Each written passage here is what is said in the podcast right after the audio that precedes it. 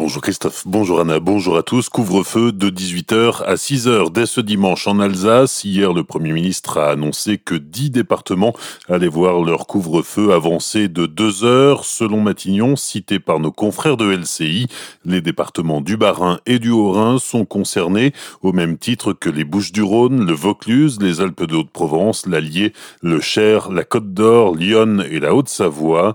Le couvre-feu à partir de 18h restera en vigueur au moins 15 jours. Les départements concernés ne sont pas choisis au hasard. La décision est basée sur le taux d'incidence qui était proche ou supérieur à 200 cas pour 100 000 habitants dans la semaine du 28 décembre au 3 janvier.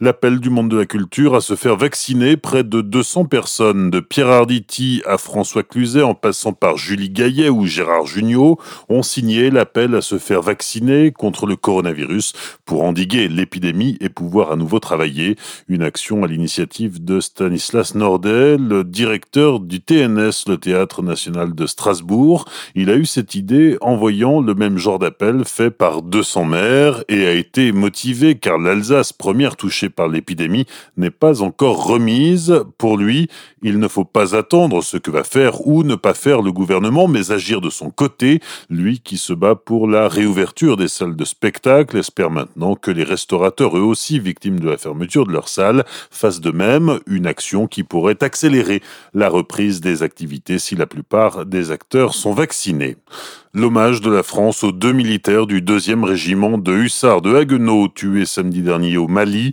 Une cérémonie avait lieu sur le pont Alexandre III hier à Paris. Une autre cérémonie d'honneur funèbre militaire s'est déroulée aux Invalides dans la plus stricte intimité. Cet après-midi, à partir de 16h15, la ministre des Armées, Florence Parly, présidera une cérémonie d'hommage national au sein du régiment à Haguenau, à la mémoire du sergent Yvonne Huyn et du brigadier Loïc Risser.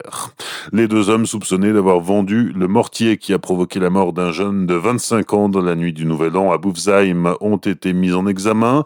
Ils ont été interpellés et placés en garde à vue mercredi. Le parquet de Strasbourg a ouvert une information judiciaire pour homicide et blessures involontaires par manquement délibéré à une obligation de prudence. Nouvelle manifestation contre la loi sécurité globale demain à Strasbourg. Elle est organisée par un collectif strasbourgeois réunissant une quinzaine d'organisations syndicales politiques ou associatives. Les manifestants réclament le retrait total du texte, estimant qu'il vise à restreindre la liberté de la presse, mais aussi celle des citoyens. Une assemblée générale est prévue à 13h, place de la République, avant un rassemblement à 14h et un défilé dans les rues de la capitale alsacienne. Il y a du football ce week-end avec la 19e journée de Ligue 1. Le Racing se déplace dans le Pas-de-Calais demain soir pour affronter Lens au stade Bollard. Coup d'envoi à 21h. Et puis hier avait lieu le tirage au sort des 32e de finale de la Coupe de France.